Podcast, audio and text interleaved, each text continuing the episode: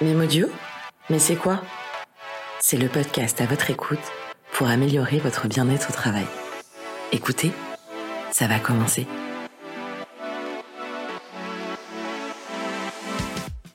Bonjour à toutes et à tous, je vous souhaite la bienvenue dans cet épisode de Mémo Duo.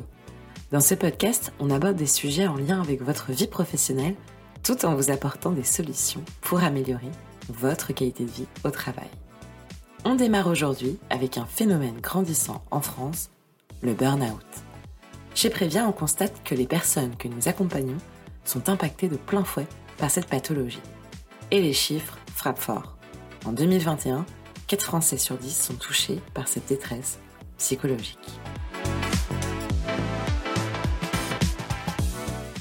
On a donc décidé d'explorer ce bouleversement professionnel dans une mini-série de 3 épisodes c'était important pour nous de vous partager les observations rencontrées et d'identifier les signes précurseurs du burn-out.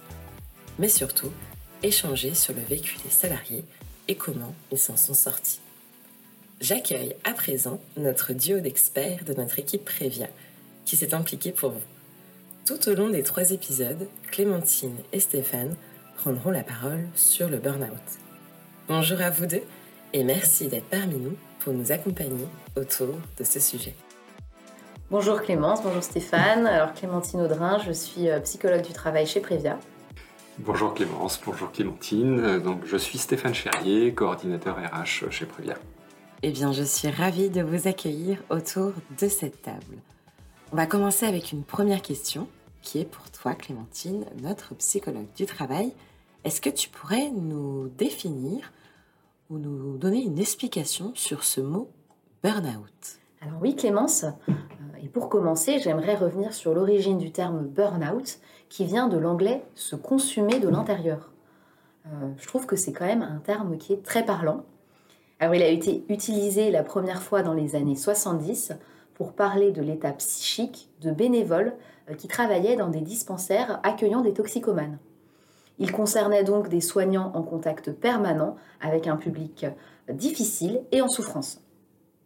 Je trouve que cette anecdote illustre bien la définition que la haute autorité de santé, donc la HAS, fait du burn-out, qui est caractérisé par un épuisement physique, euh, émotionnel et mental, et résulte d'un investissement prolongé dans des situations de travail exigeantes sur le plan émotionnel. Oui, donc là, en fait, on comprend bien l'origine du terme avec euh, cet exemple. Et toi, Stéphane, qui accompagne des salariés souffrant de burn-out, est-ce que tu peux nous dire comment euh, ça se manifeste chez eux? Bien sûr, il ne s'agit pas de généraliser au travers d'un témoignage, car il existe plus de 130 symptômes répertoriés, mais plutôt d'illustrer au travers d'exemples concrets comment il peut se manifester chez les personnes que nous accompagnons. Euh, j'ai souvent remarqué une perte d'énergie associée à un cycle de sommeil complètement perturbé, et un manque d'envie à la fois euh, pour se nourrir, s'habiller, prendre soin de soi. Bref, tous les gestes du quotidien qui nous paraissent habituellement anodins. Ce manque de vitalité a aussi des effets sur l'environnement proche de ces personnes. Ceci m'amène également à aborder euh, le sujet de l'isolement. Euh, les personnes souffrant de burn-out ne sont souvent plus en capacité de s'occuper d'elles, encore moins de leur entourage, et fuient le contact avec l'extérieur de peur d'avoir à, croiser euh, des, gens qu'elles connaissent. Le risque d'isolement social est vraiment très important dans ce cas-là. Mais alors, euh, dans ce que tu nous décris, moi, je trouve que ça s'apparente quand même pas mal aux symptômes euh, de la dépression. Alors, effectivement, hein, Clémence, on a des, des, critères qui sont présents dans le burn-out, qui sont communs avec la dépression, comme la perte d'intérêt, le désengagement et des modifications de l'humeur. Néanmoins, le burn-out se différencie de la dépression par trois critères très précis, euh, donc qui sont en premier lieu l'épuisement émotionnel, qui va correspondre à l'absence d'énergie et l'impression de ne pas pouvoir recharger les batteries. On peut également noter une dépersonnalisation euh, qui va renvoyer par exemple à une attitude négative et détachée envers les patients, les collègues euh, ou le client. Enfin, le burn-out, il va se caractériser par un manque d'accomplissement de soi, on porte alors un regard négatif et dévalorisant sur ses accomplissements personnels et professionnels. Et même chez les personnes qu'on accompagne, on voit bien que ça peut être compliqué de différencier les deux. Parfois même, ils peuvent souffrir à la fois d'une dépression et d'un burn-out. Ok, je pense qu'on sait un peu mieux la différence entre le mot dépression et burn-out. Et du coup, je voulais savoir comment on en vient à souffrir d'un burn-out. Stéphane, toi, est-ce que tu as un avis sur la question? J'ai souvent remarqué quelques similitudes chez les salariés. Ils sont généralement fortement investis dans leur travail. C'est souvent associé à des conditions de travail dégradées, parfois avec le sentiment qu'ils sont les seuls à pouvoir, entre guillemets, sauver la situation.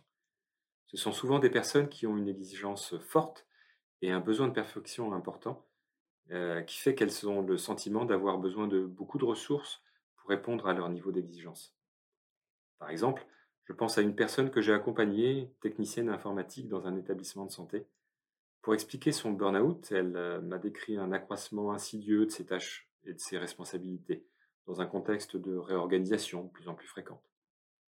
Se décrivant comme bon petit soldat, elle a cherché à répondre à toutes les demandes et à maintenir un niveau de qualité élevé, alors que progressivement euh, s'installait une fatigue physique et psychique dont elle n'avait pas forcément euh, conscience. Progressivement sont survenues des pertes de concentration, des oublis, des erreurs inhabituelles. Pour compenser, la réponse de cette jeune femme a été de travailler plus longtemps, plus fort. Mais en même temps, elle devenait plus irritable, car elle se rendait compte que ses capacités se réduisaient et se trouvait sans réponse face à, pour faire face à, sa difficulté. Et euh, parallèlement, son responsable n'avait pas pris la mesure de ce qui se passait. Oui, Stéphane, ce que tu nous dis me fait aussi penser à la notion de conflit de valeurs qui est très présente chez les personnes qui souffrent de burn-out.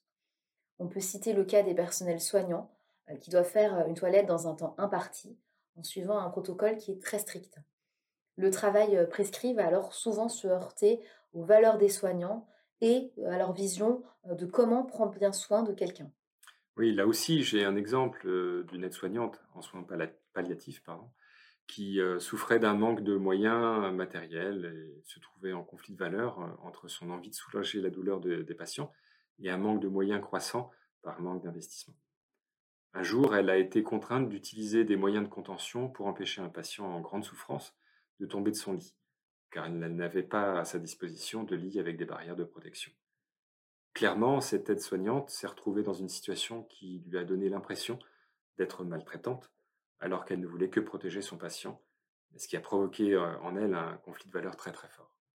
Alors moi, je vois que dans les exemples que vous me citez, on voit bien que l'organisation du travail et les conditions de travail sont très importantes. Est-ce que du coup, on associerait euh, le burn-out à une conséquence d'une désorganisation du travail? Oui, hein, en effet, si l'organisation de travail ne nous offre pas les possibilités de bien travailler, on peut très rapidement se retrouver dans une situation de conflit de valeurs. D'ailleurs, le burn-out est une des conséquences des facteurs de risque psychosociaux. On peut citer six facteurs de risque qui sont l'intensité et le temps de travail, la charge de travail, le manque d'autonomie, l'exigence émotionnelle, les relations de travail dégradées et l'insécurité et les conflits de valeurs. C'est la conjonction de ces facteurs qui peut amener à souffrir de burn-out. Ils peuvent également agir comme des facteurs de protection, par exemple si je m'entends bien avec mes collègues et que j'ai du soutien de leur part. Dans nos exemples précédents, nous parlons principalement de l'organisation du travail qui, en effet, est un élément central. Mais il ne faut pas non plus négliger les facteurs externes à l'entreprise. Euh, je prends par exemple le cas d'une caissière euh, de grande surface qui me racontait qu'elle avait vu progressivement se dégrader les relations avec la clientèle, au point qu'elle finissait par subir au minimum une agression verbale par semaine. Ces agressions avaient un impact évident sur sa motivation et sur la qualité de son travail. Euh, elle en avait parlé à son supérieur, euh, qui, euh, au-delà de mettre en place un service de sécurité classique, se trouvait complètement démuni à mettre en place d'autres solutions. Cette hôtesse de caisse, qui ressentait un mal-être croissant, a fini par craquer après une agression verbale et physique d'un client. En l'occurrence, elle s'était fait bousculer. La salariée s'est sentie en insécurité totale et a ensuite déclenché un burn-out.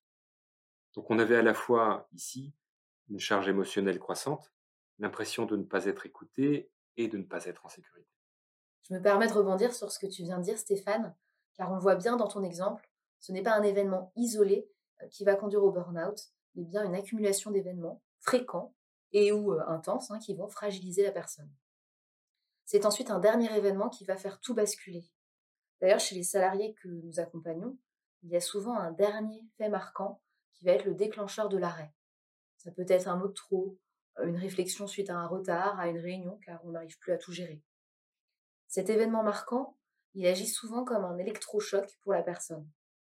Jusqu'alors, elle ne se rendait pas compte de la gravité de la situation, malgré les alertes de l'entourage ou de ses collègues. Effectivement, j'ajouterais par ailleurs que ces personnes-là sont la plupart du temps incapables de retourner euh, sur leur lieu de travail.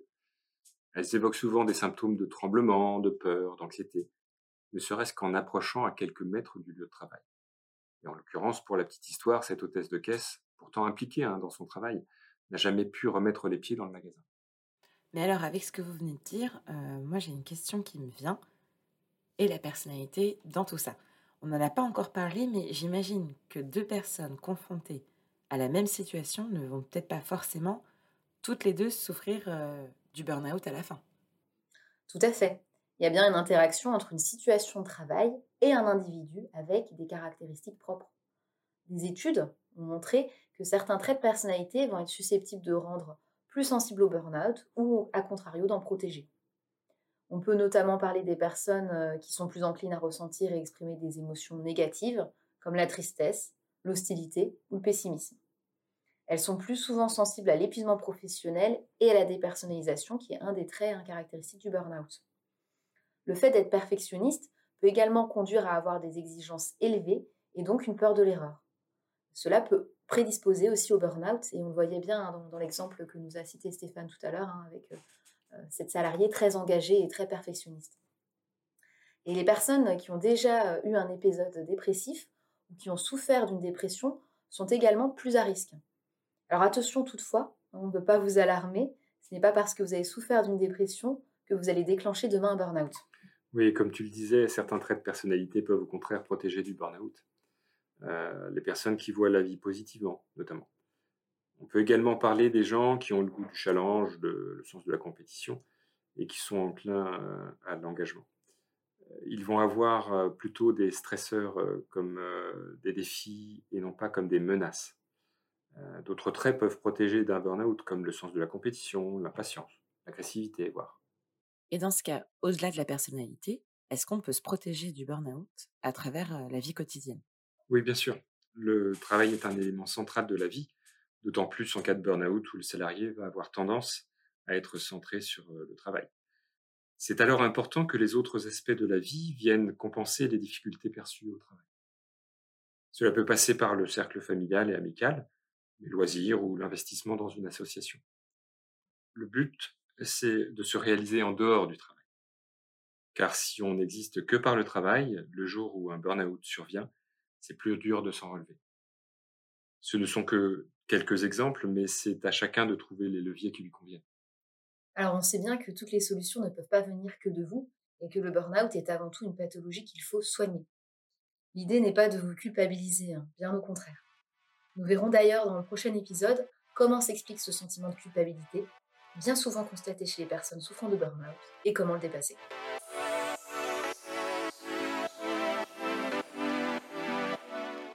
Merci à vous deux pour ces explications autour du burn-out, cette détresse psychologique qui frappe de plus en plus fort les Français.